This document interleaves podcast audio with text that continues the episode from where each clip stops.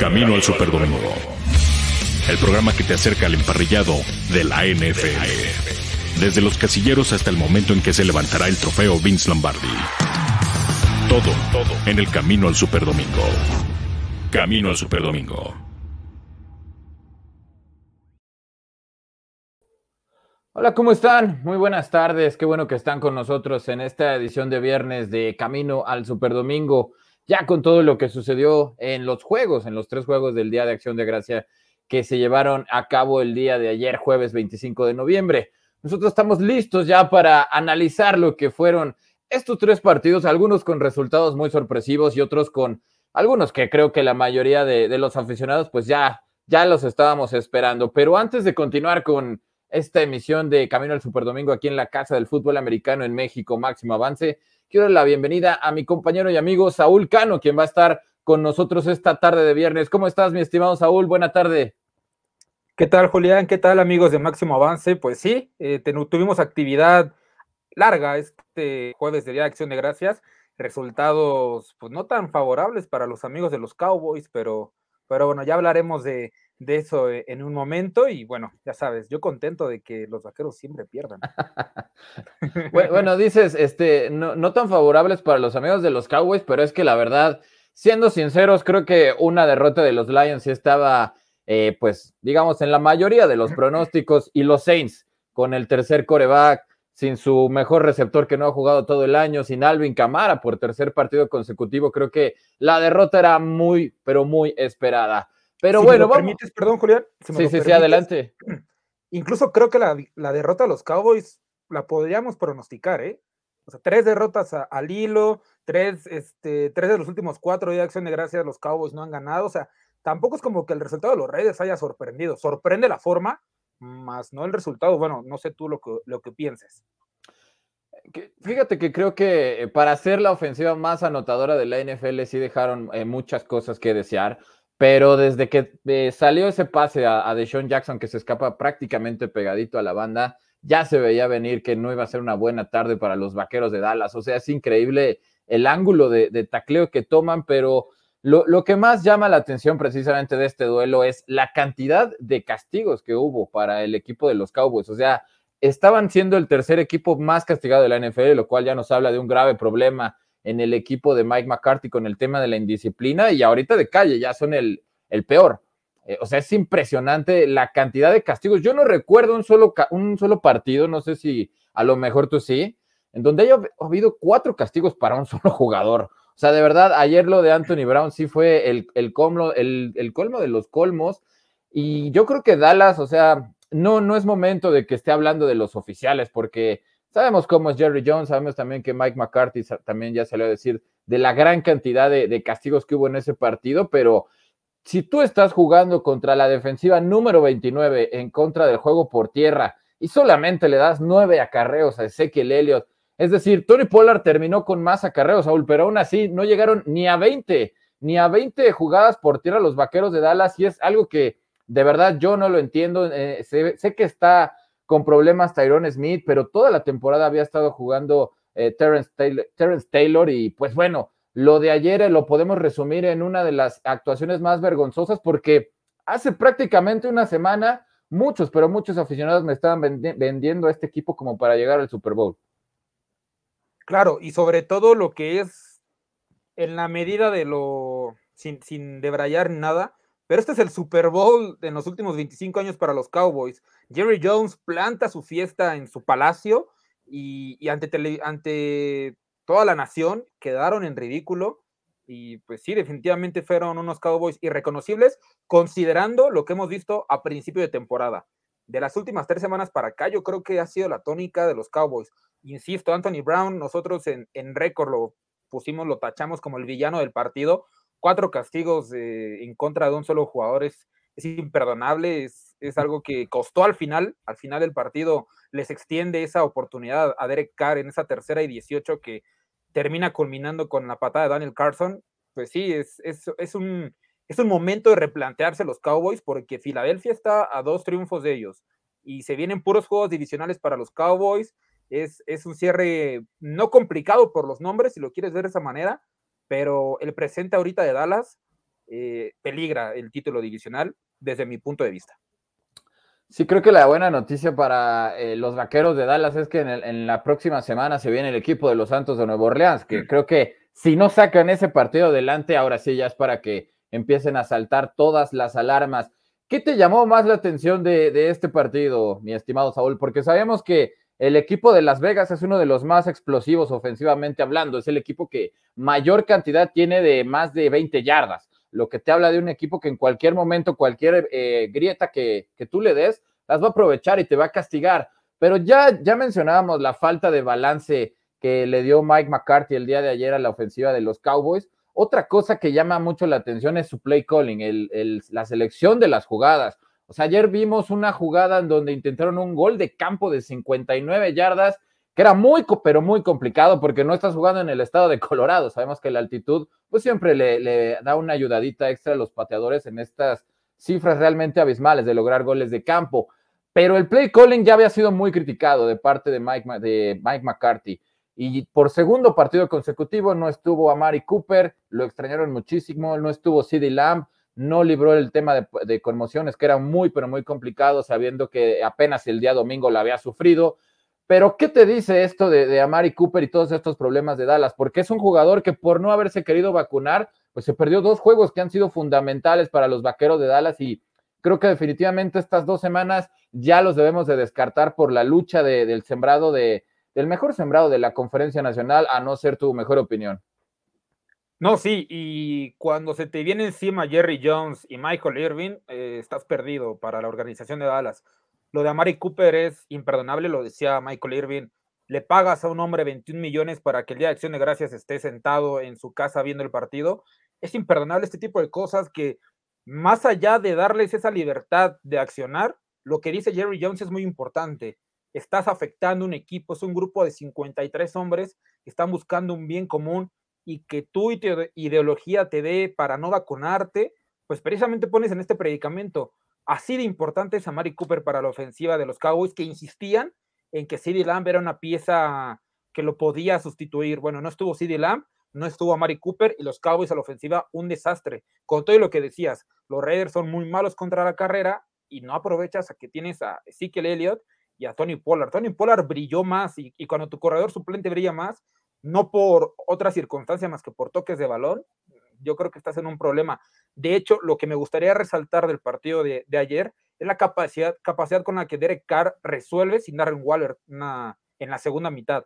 Encuentra a Hunter Renfro, encuentra a Deshaun Jackson, establece bien la carrera con Josh Jacobs. Entonces, era, esa capacidad de reinventarse en los últimos dos cuartos de Derek Carr, para mí es lo más sobresaliente del partido. Sí, ahora sí apareció eh, bien el, en 1-2 de parte del backfield. Kenyan Drake, que también se fue con siete acarreos, aunque en esta ocasión sí le dieron mucha bola a Josh Jacobs y, los hizo pagar. Impresionante esa patada en, tiempo extra, pero impresionante porque ya la había fallado Carlson. Y otra vez, un castigo le vuelve a dar una oportunidad y el equipo de los Raiders dice, oye, ya, ya fueron muchas.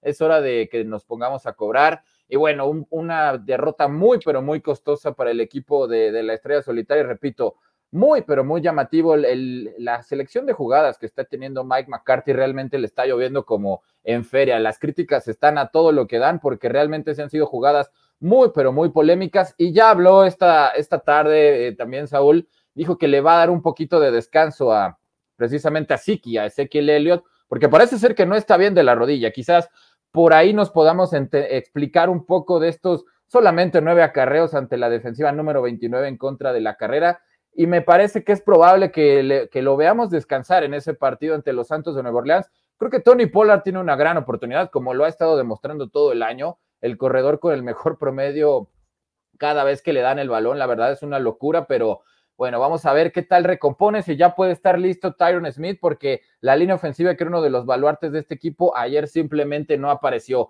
Eh, pero, ¿qué te parece? Vamos a meternos en, en el otro partido. Los Leones de Detroit que llegaron a ponerse al frente al final del partido, pero eh, los Osos de Chicago a través de Cairo Santos, quien también falló un gol de campo de 53 yardas, que hubiera sido el más largo que, ha conseguido esta temporada, pues simplemente falló ese, pero muy, muy efectivo realmente lo del pateador sudamericano, mi estimado Saúl. regresa David Montgomery, eh, sabemos lo de Justin Fields que tiene múltiples fracturas en las costillas, aunque parece ser que no va a ser nada grave, pero un equipo de Detroit que eh, Jared Goff pelea, eh, también está por ahí lo de lo de este Jackson, este extraordinario receptor, pero ¿cómo viste lo, de ayer? Un, Josh Reynolds que realmente está liderando el cuerpo de receptores de unos Leones de Detroit que me parece que simplemente le faltan las armas. Y bueno, para rematar, de Andre Swift con una lesión importante en el hombro que parece ser que le va a permitir todavía regresar en lo que queda de temporada.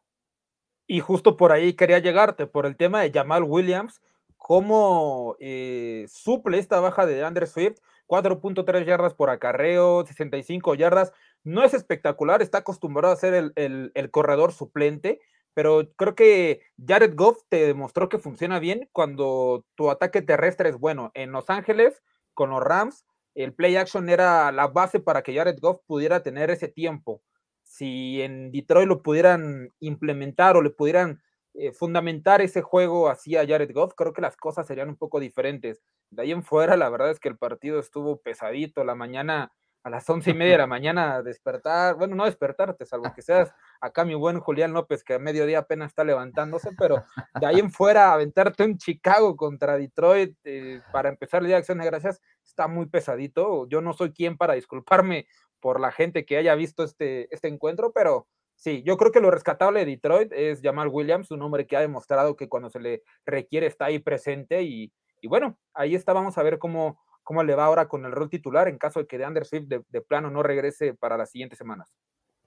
Gran partido de parte de Darnell Mooney, este receptor que realmente es el que ha tomado el liderazgo en el cuerpo de receptores ante la ausencia de Allen Robinson, uno de los eh, alas abiertas con manos más seguras que existe en toda la NFL. Pero bueno, los Osos de Chicago sacaron un triunfo que a Matt Nagy le supo como si hubiera ganado el Super Bowl, eh, mi estimado Saúl. De hecho, hay muchos rumores de que dicen que a pesar de haber conseguido esta victoria, pues pudo haber sido realmente el último partido de Matt Nagy al frente de los Osos de Chicago. Yo no sé qué tan justo sea este despido en caso de que se dé, porque Matt Nagy eh, realmente en sus últimas tres temporadas había conseguido meter a los Osos de Chicago en dos ocasiones a playoffs.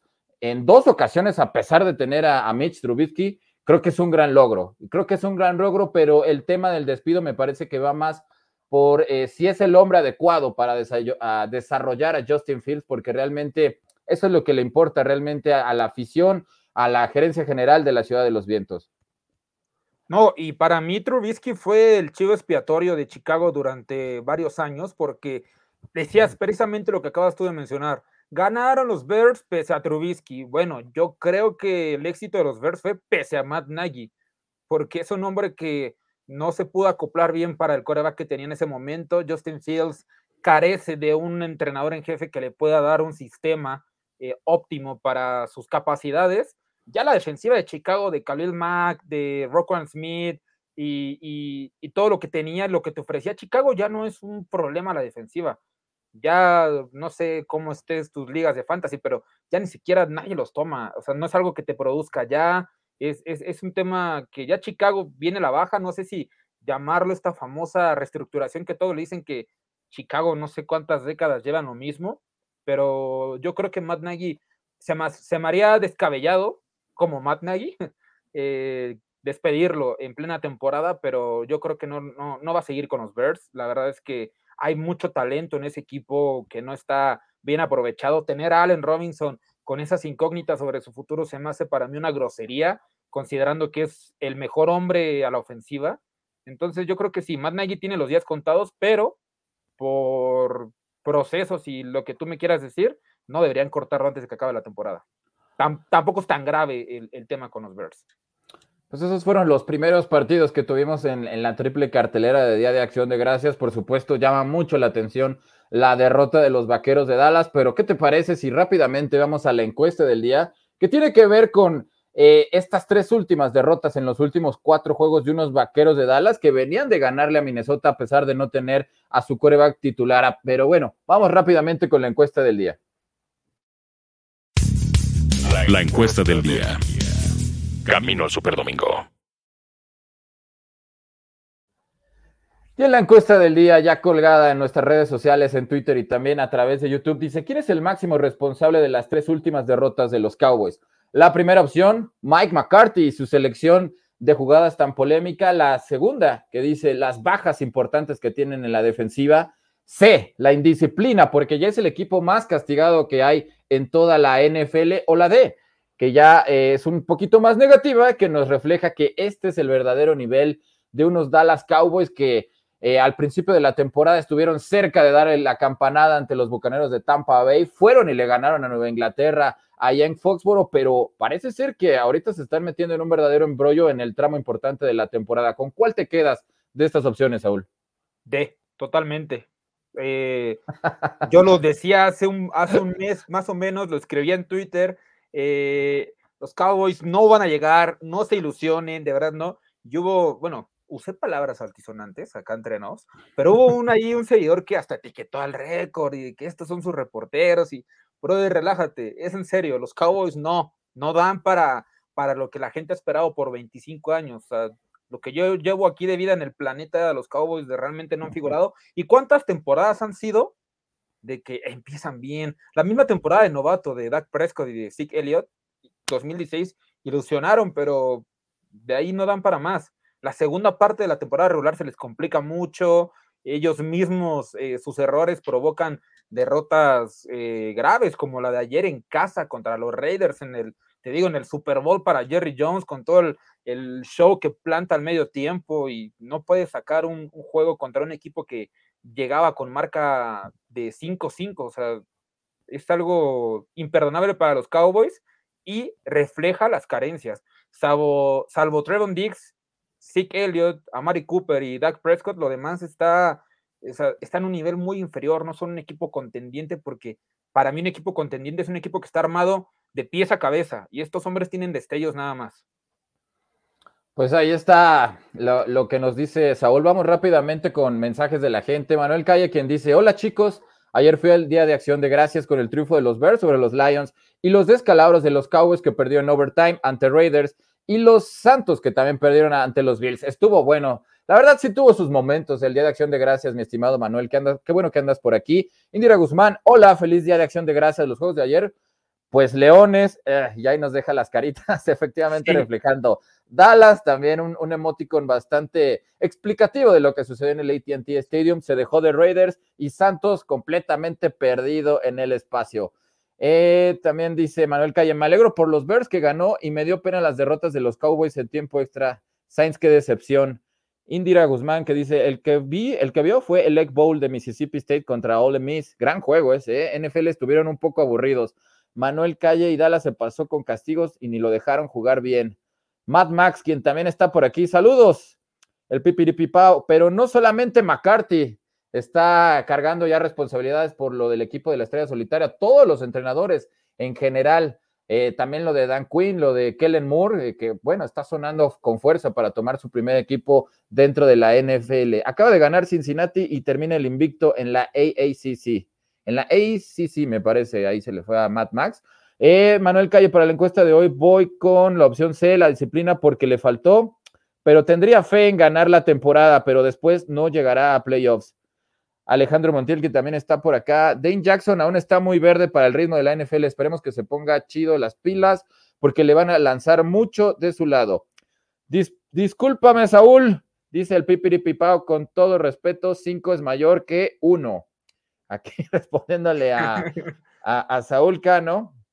Y Indira Guzmán, quien dice en la encuesta, yo creo mucho de A, B y C, las primeras tres, pues multiopcional aquí lo de Indira Guzmán, lo cual es evidente que tiende a la D.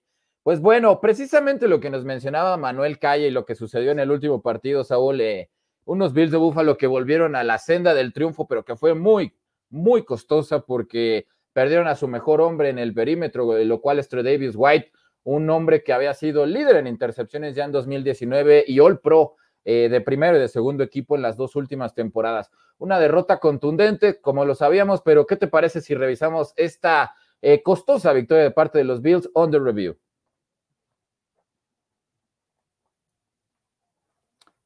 Ah, pues.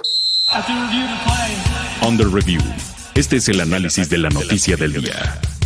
Esto es Under Review.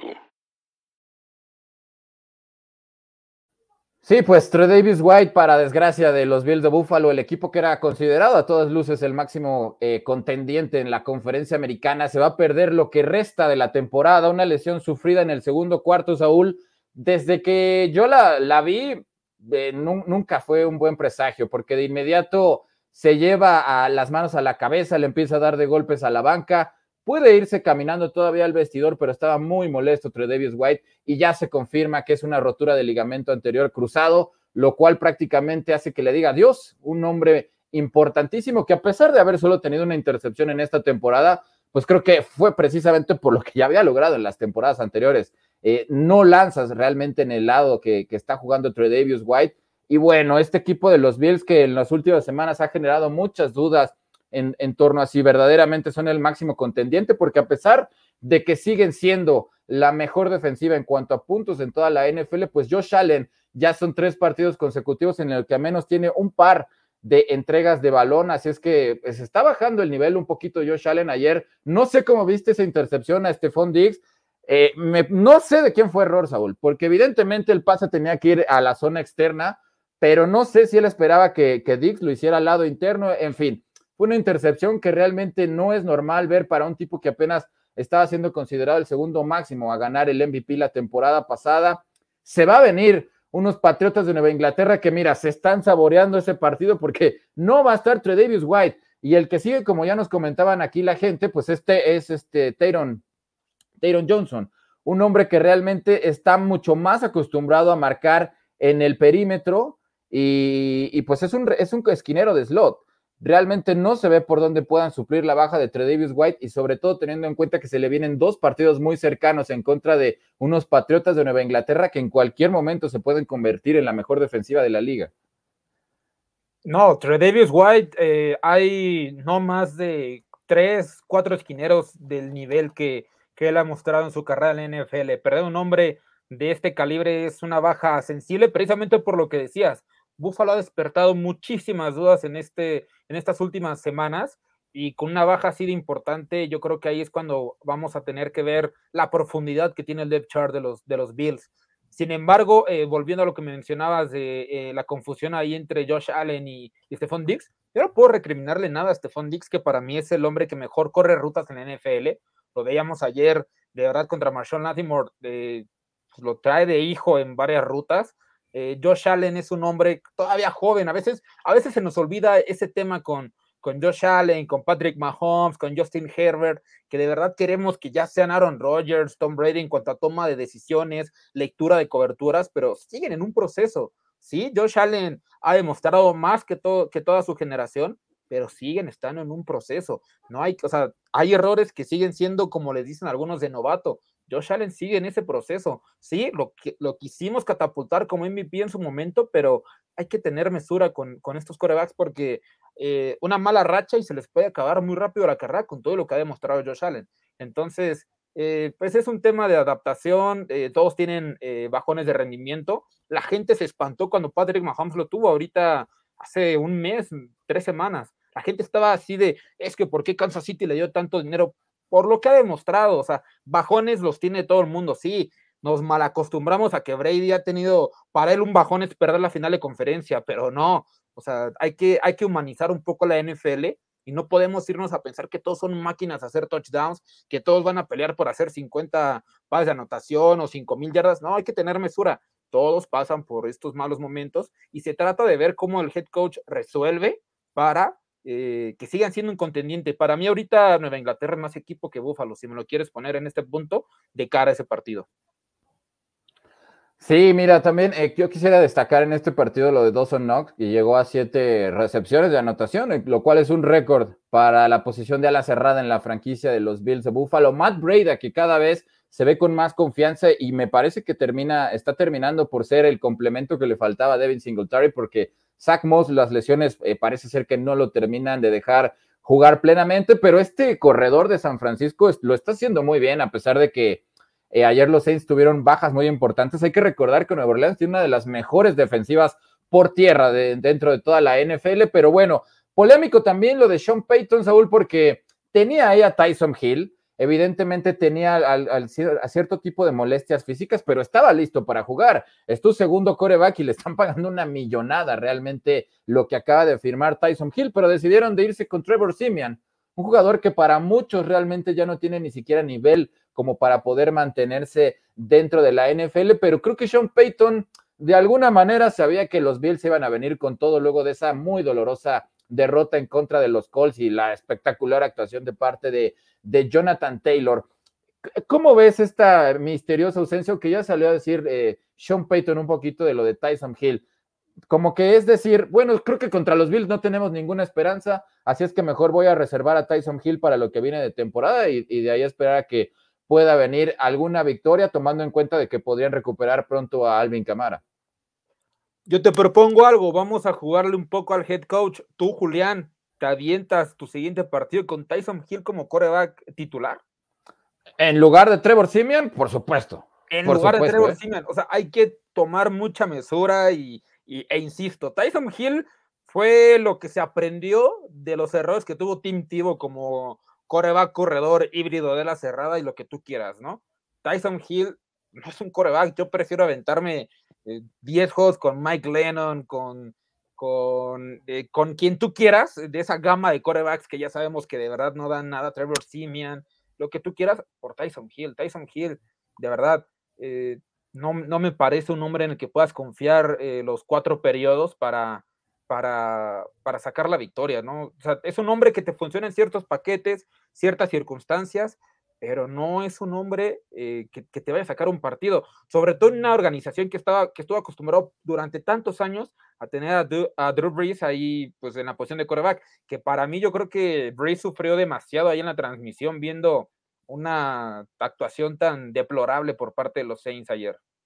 Sí, fue muy duro porque de hecho le, le, rindieron homenaje en el estadio, pero fue un momento muy agridulce, como bien lo señalas. Pero bueno, eh, más noticias ya para cerrar esta etapa del Thanksgiving, pues como sabrás, en el partido de los Raiders contra los Cowboys hubo varios conatos de bronca, varios conatos de bronca entre Tristan Hill y también estaba John Simpson, un jugador de los Raiders, eh, también Timmer en contra de Joseph, que terminaron siendo expulsados.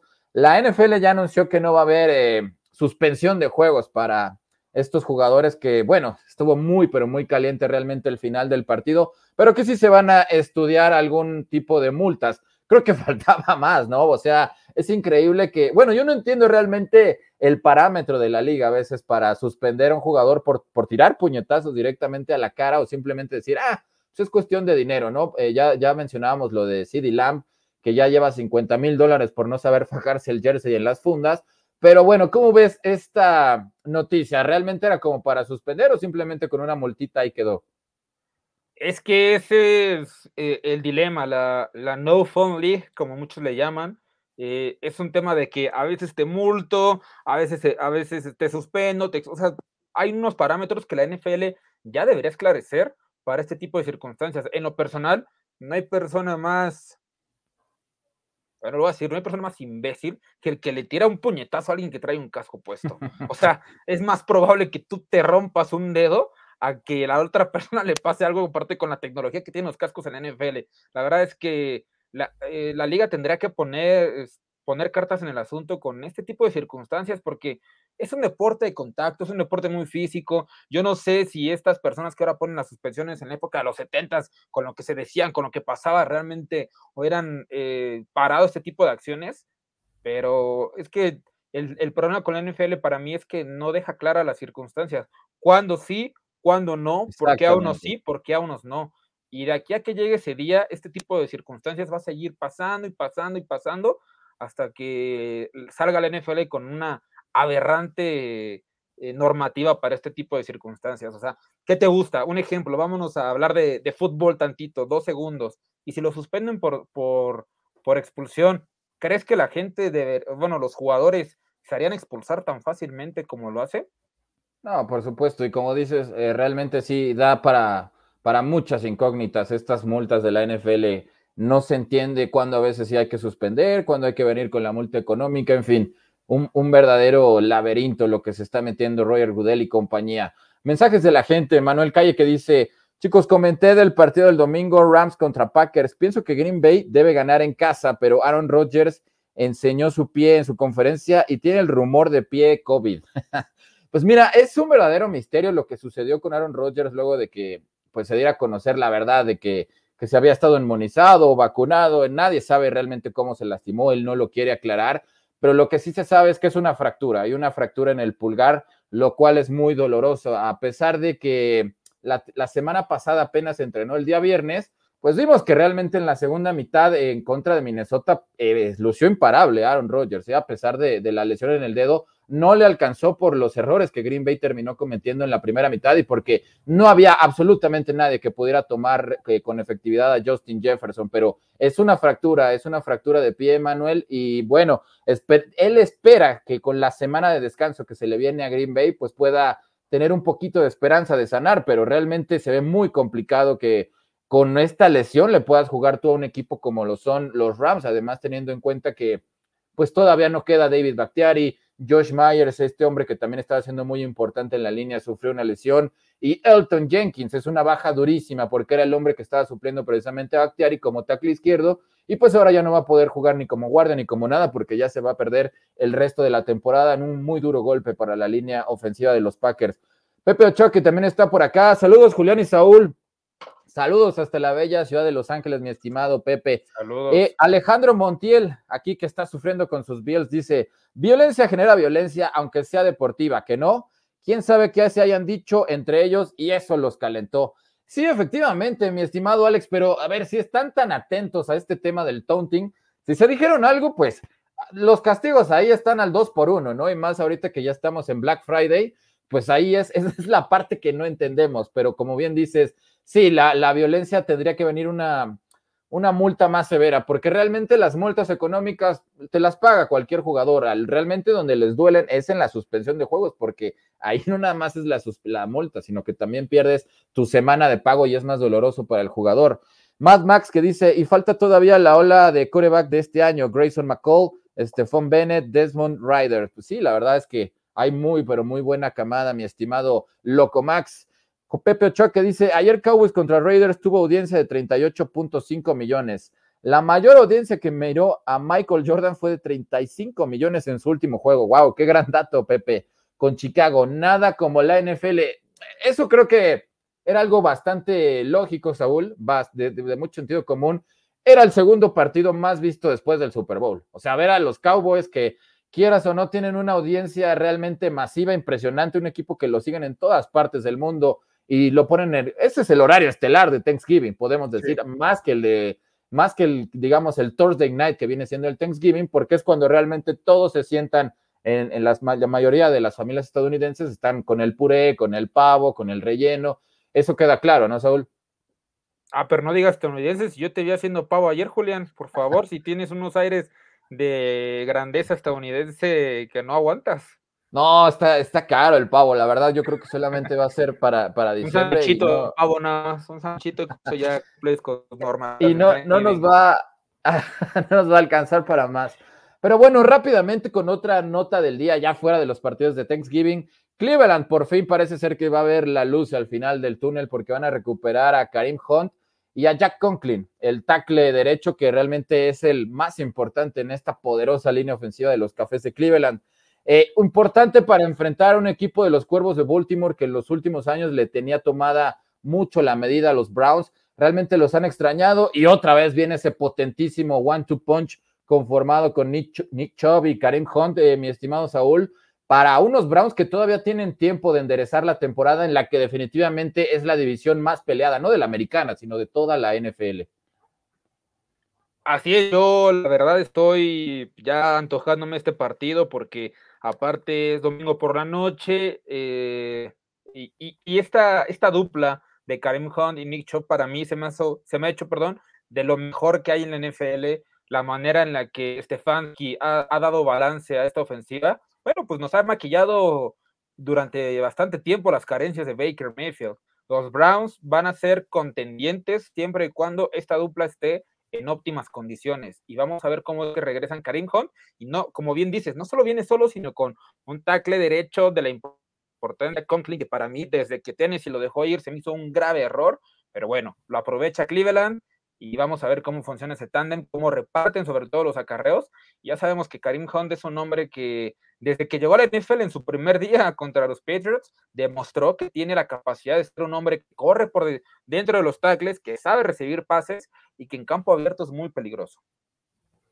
Sí, claro, completamente de acuerdo. Y precisamente en el otro choque en esa división que está tan, pero tan apretada, Pittsburgh. Parece ser que están sanando varios de los soldados caídos que están en la enfermería porque van a recuperar nada más y nada menos que a el triturador a TJ Watt, su hombre claramente más importante en la defensiva. El profundo Minka Fitzpatrick, que apenas se había perdido un partido en toda su carrera, Saúl, un verdadero hombre de hierro, el, lo del safety de los aceleradores de Pittsburgh. Joe Hayden, quien también está de vuelta y también recuperan a Isaiah Laudermilk, otro de los linieros defensivos. Pittsburgh que a pesar de haber tenido estas eh, eh, muy, pero muy importantes ausencias ante los Chargers, pues realmente estuvieron cerca de dar un susto ahí en el SoFi Stadium, aunque realmente, bueno, lo, no entiendo muy bien, yo tampoco ahí el libro de la selección de jugadas de parte de Mike Tomlin, sobre todo en zona roja, teniendo un nombre como Najee Harris, la verdad no me gustó, pero con todo y eso, Saúl, Pittsburgh empató este partido en el último cuarto y bueno, los Chargers tuvieron que volver a meter quinta velocidad para sacar este juego. ¿Cómo ves este partido ante los Bengals? Grábate esto de una vez y que se lo grabe la gente que lo va a los Steelers. O sea, barrida de los Bengals en 2021.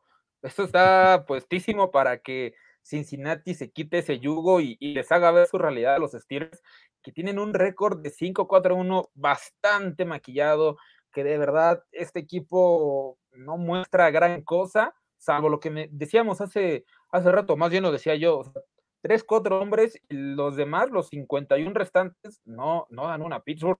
Eh, pues eh, esperemos que en la organización o, la gente de pantalón largo entienda que este equipo tiene tantas, tantas carencias que tienen que accionar. Yo creo que es una oportunidad de lujo para Cincinnati de despuntar, porque también, o sea, el, el duelo que tenemos entre Cleveland y Baltimore está definiendo el líder, pero Cincinnati puede apretar paso y, la verdad es que yo, yo voy decantado con los Bengals. Se está complicado el, cierre de calendario para Pittsburgh porque le, le, tocan dos enfrentamientos ante los Cuervos de Baltimore. Van a jugar en contra de Minnesota en el US Bank Stadium, van a jugar en contra de Tennessee y también le toca Kansas City. Así es que vamos a ver si estos Steelers que realmente han, sacado eh, partidos muy comprometedores, sobre todo el de semana uno ante los Bills de Buffalo, pues les alcanza realmente para meterse en postemporada, teniendo en cuenta que hasta el momento, pues solamente ha habido una temporada con récord perdedor para Mike Tomlin. Realmente un trabajo extraordinario lo del head coach de Pittsburgh. Pero bueno, rápidamente con la previa de lo que vamos a tener en la octava Sports, en el 1030 de AM, 107.3 de HD2, para que nos acompañen con todo el equipo de máximo avance. Un gran partido, Saúl, el que se nos viene. Los Titans, que vienen de caer de manera increíble, van a jugar ante los Patriots de Nueva Inglaterra. Esto a mediodía el próximo domingo para que nos acompañen.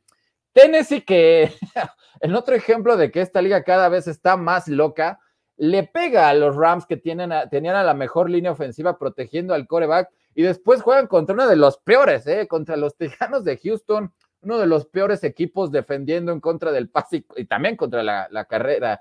Un verdadero desastre lo de los Tejanos de Houston y tira cuatro intercepciones eh, Ryan Fitzpatrick. Realmente, ¿qué, perdón, Ryan Tannehill. ¿Qué clase de actuación esta que nos regalaron los Titanes de Tennessee? Mira, se veía venir porque sabemos los problemas que iba a tener este equipo con la ausencia de, de Derrick Henry, que dependen mucho del play action pero realmente lo, de Houston sí fue para arrancarse los pelos, Saúl, porque ahora van contra una defensiva que en porcentaje es la que menos yardas te, te, está permitiendo por la vía aérea. JC Jackson y compañía que están en un nivel realmente intratable, también lo de Devin McCourty. Pero bueno, creo que Nueva Inglaterra, ante esta presión que le están metiendo los Bills de Buffalo, no puede permitirse el dejar escapar esta victoria. Así es que va a ser muy importante para los Patriots, que en caso de ganar, saben que van a recuperar el liderato de su división. ¿Le ves alguna posibilidad aquí a los Titanes de Tennessee? Que bueno, si algo nos han enseñado es que a pesar de perder a Derrick Henry, pues no debemos de descartarlos todavía. Este juego iba a ser un encuentro entre dos, entre los dos mejores equipos en cuanto a rachas de victoria en toda la liga. Eh, las cinco victorias que suma Nueva Inglaterra, por las siete que llevaría Tennessee de no haber caído contra Houston, que lo hubiera no existe, pero era un juego que se antojaba todavía con mayor expectativa. Veo favoritos a los, a los Patriots por cómo se han visto a la defensiva. La defensiva de verdad me encanta lo que ha hecho Bill Belichick y lo que ha hecho durante toda su carrera en la NFL, pero esta temporada me, me ha sorprendido. ¿Por qué? Porque le dan a, Mac Jones oportunidades de hacer el trabajo sin brillar, sin lanzar cuatro pases de touchdown, sin, sin 400 yardas. Mac Jones cumple en su proceso de adaptación a la liga, insisto, los quarterbacks no pueden ser, decir, el día uno ya hacer la figura, pero Mac Jones está arropado por un muy buen equipo, receptores no tiene, el juego terrestre no es el mejor, ahí está Timmy Harris, pero no es este, no es espectacular lo que muestra la ofensiva de Nueva Inglaterra, sin embargo, la defensiva, me hubiera encantado este duelo, la, la estrategia que el Belichick hubiera planteado para, para detener a Derrick Henry, no va a ser así, pero no, yo, yo muy favorito a, Nueva Inglaterra, sobre todo en casa.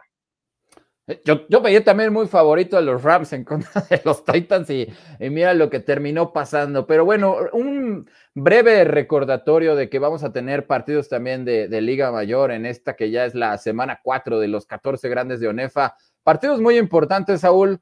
Borregos Campus Estado de México va a estar eh, visitando a los Borregos del Campus Monterrey.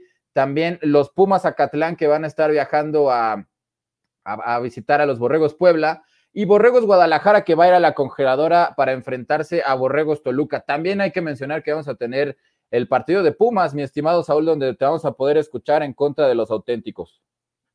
Ah, eso es correcto, ahí podremos estar en comunicación, la gente de la afición de Máximo Avance, nosotros en el Estadio Olímpico Universitario, mañana nos toca ese partido, va va a estar bastante bueno, sobre todo por la carga que tienen los Pumas de Ciudad Universitaria, de, después de todo el rollo en el que se metieron, pues ahora tienen una obligación, lo que les sigue enorme de ganar en casa ante los auténticos Tigres, que si bien vienen con una camada llena de novatos, este, los campeones de intermedia 2019 que vencieron a los, a los potros de, de la UAM, bueno, eh, sin duda es un, es un parámetro importante para los Pumas Universitaria enfrentar siempre a los auténticos Tigres. Entonces, esperemos un gran partido, sobre todo divertido para la gente que le gusta el fútbol americano estudiantil de México. Va a estar muy bueno, ahí podremos estar ahí al lado de, este, de Coach Flores y de Gabriel Pacheco, pues ahí podrán sintonizar al mediodía. Al mediodía estaremos aquí en, en máximo avance llevándoles ese partido muy atentos a lo que sucede también en el fútbol americano estudiantil en México. Pero bueno, eh, ya para finalizar con las previas, también el segundo partido que vamos a tener a través de la Octava Sports, eh, los cargadores de Los Ángeles que vienen de sacar un apretado triunfo en contra de los Steelers en un duelo divisional van a jugar en contra de los Broncos de Denver. Estos Chargers, Saúl, en algún momento de la temporada los llegaron a mencionar como el equipo más fuerte de la conferencia americana. Sin embargo, una serie de altibajos con este equipo de, Los Ángeles muchos problemas para detener el juego por tierra, pero el equipo de los Broncos, a pesar de que ha tenido muchas lesiones, sobre todo en el cuerpo de receptores, pues sigue siendo un equipo bastante incómodo, sobre todo liderado ahí por Justin Simmons, que me parece que no es buena idea lanzar en dirección de el profundo de los Broncos de Denver. ¿Cómo ves este partido? Creo que eh, los Chargers obligados también a, sacar el partido, pero bueno, ya decir obligado en estas últimas semanas de la NFL realmente simplemente eh, sirve para que tú quedes mal, ¿eh? porque las sorpresas no dejan, no, no han parado realmente estas últimas semanas. Si esta temporada no permite eh, irse a la fácil, necesitas un análisis más, más extenso para poder aventarte un pronóstico de esta índole. Hay que analizar las, las derrotas que tienen Los Ángeles eh, en la temporada. Vaqueros en semana 2, los Ravens en semana 6, Nueva Inglaterra en semana 8 y Minnesota en semana 10. Dime el que quieras, para mí los cuatro equipos que, con los que tiene derrota Chargers son un dolor de cabeza, por no decir otra cosa. La verdad es que, o sea, no han perdido ante equipos como si ha pasado con Tennessee, por ejemplo, pierden contra los Jets y contra los Texans. La verdad es que los Chargers es uno de los equipos más divertidos de ver. Eh, en esta ocasión será la transmisión por radio, es un equipo entretenido, que divierte, que da buenos partidos, sobre todo cerrados. Ya pasaron esas épocas en que los Chargers perdían por menos de siete puntos o ganaban por menos de siete puntos, pero siguen dando un gran espectáculo. Este, eh, vamos a, ver qué, qué les pasa con, estos Broncos que igual han sido un, dolor de cabeza para quien se les cruza, ¿eh? Pregúntele a los Cowboys. sí, la verdad que sí. Oye, impresionante lo de Justin Herbert en contra de los Steelers.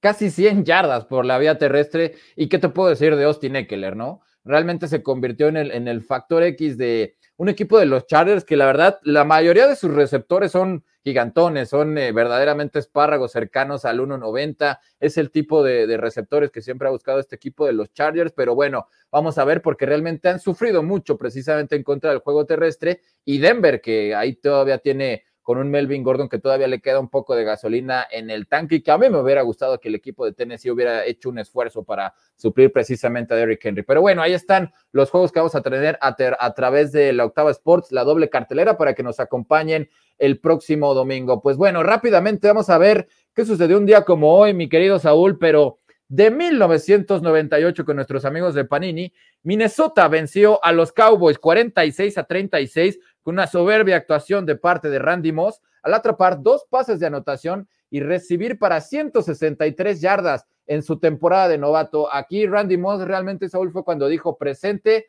ha llegado la amenaza más grande en toda la historia de la NFL, sobre todo en pases profundos. No, es que tenía un quarterback de 35 años llamado Randall Cunningham en su mejor claro. año con Minnesota, que la verdad, eh, y con Chris Carter ahí al lado, estos, estos Vikings eran eran de otro mundo, pero sí, Randy Moss llegó a la NFL como hoy podríamos decir, lo hace llamar Chase, como, como lo hace Justin Jefferson, como lo hizo en su temporada de novato. Es cada vez menos sorprendente, pero lo que hizo Randy Moss en su momento, de alabarse. Sin lugar a dudas. Vámonos con los cumpleaños porque hay nombres muy importantes el día de hoy. Art Shell, para muchos el mejor liniero ofensivo de todos los tiempos, este extraordinario jugador de los Raiders allá en la década de los 70 que jugara a las órdenes de John Madden, Harry Carson, el compañero de mil batallas de Lawrence Taylor, el mejor defensivo de todos los tiempos y jugador que también está en el Salón de la Fama, y uno más chavo de nuestra época, JC Horn, uno de los mejores prospectos en su posición, el esquinero de las Panteras de Carolina, quien está cumpliendo 22 años de edad, pues muchas felicidades para todos ellos. Pues rápidamente con los últimos mensajes, Pepe Ochoa que dice, yo soy mexicano, nada de turkey, tamales de maíz que nosotros llamamos uchepos, espero que lo haya dicho bien Pepe, y una carnita asada, papá. El mm. pipiripau que dice, una morsqueta para llevar, please. Pepe Ochoa que dice, Saúl, ¿cómo van en, en Fantasy? Yo dando pena. Tú, Julián, yo ni te cuento, yo sí agarré a David Montgomery y agarré a varios corredores que bueno, agarré a Saquon Barkley. Entonces, no sé por qué demonios sigo confiando en Saquon Barkley, pero bueno, con eso te resumo mi temporada del fantasy. Este, el Pipiripau que nos pregunta, ¿sigue el chileno activo con Washington? Creo que se refiere a Samis Reyes, evidentemente. Claro, sí, sigue activo, pero no, no ha tenido tanta participación con el equipo de, de la capital estadounidense. ¿Qué prospecto mexicano podría ser invitado al programa del International Player Pathway? Hicimos en, en máximoavance.com ahí para que busques este, e, es, precisamente la invitación del combine que hubo de, parte de la NFL. Hay jugadores interesantes realmente para, para México. A mí me gusta Héctor Siller, el linebacker de, de, los Borregos del Campus Estado de México, pero también hay otros jugadores, también sudamericanos ahí para que le eches un ojo a, a lo que podría llegar el próximo año precisamente gracias a este, pro, a este programa de parte de la NFL. Indira Guzmán que dice, un día como hoy, pero de 1865 se publica Alice en el País de las Maravillas, se estrena Casablanca, la famosa película filmada en Marruecos, en 2020, segundo día de duelo por Maradona. Sí, claro, cómo no, cómo no, cómo no extrañar al gran astro. Más de un millón de personas lo despiden en casa de gobierno y en embajadas en mundo. Manuel Calle que dice, voy con Titans y Broncos por 53 puntos. Espero que lo logrará. PSM, buena tarde, no me llegó la notificación. Una disculpa, mi estimado PSM, no, no sabemos qué, qué demonio sucedió por ahí del video, pero sí la notificación de todas las farmacias, perdón, equipos del DEC de Monterrey. Aquí PSM que uh. va a estar muy pendiente mañana de, de, ese partido en donde vas a estar, Saúl, porque es fiero aficionado de, de los Pumas. También un Diego Guzmán que dice, un día como hoy, nacen en 1892 John Guyon, jugador del Salón de la Fama, jugó bajo guía del head coach Pop Warner y John Heisman, nada más y nada menos que en Georgia Tech, el jugador eh, gracias al cual lleva el, el, su nombre, el premio máximo dentro de la NCAA. Pues muchas gracias. De los 200 puntos contra, ay, esta escuela siempre se, Se me olvida, pero es el Georgia Tech de los 200 y cacho de puntos, ¿no? En, en 1900 y no sé cuántos, sí, sí, sí, claro. Pues muchas gracias, mi, querido Saúl. Ya llegamos al final para que estén pendientes de lo que va a ser esta semana 12 de, la NFL y, mucha suerte mañana en ese partido de Pumas en contra de los auténticos Tigres. No, muchas gracias eh, siempre por la invitación aquí a Camino al Super Domingo y sí, le reiteramos la, la, invitación para que nos acompañen mañana. El juego va a estar divertido, mediodía, si no trabaja, una chelita, si trabaja, una chelita bajita la mano y nadie se entera, así que muchos seguimos en, en home office, pero bueno, acompáñenos, va a estar bueno el juego, si es que no pueden acudir al Olímpico Universitario, eh, va a estar divertido y pues aquí nos podemos escuchar a través de Máximo Avance.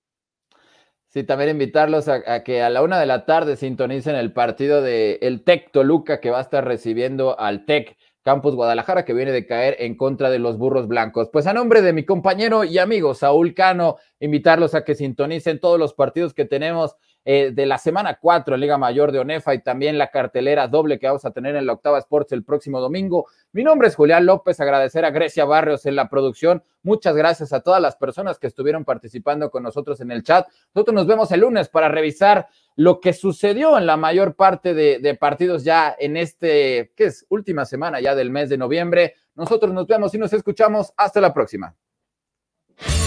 Esto fue Camino al Superdomingo el programa que te acerca al emparrillado de la NFL. Camino al Superdomingo.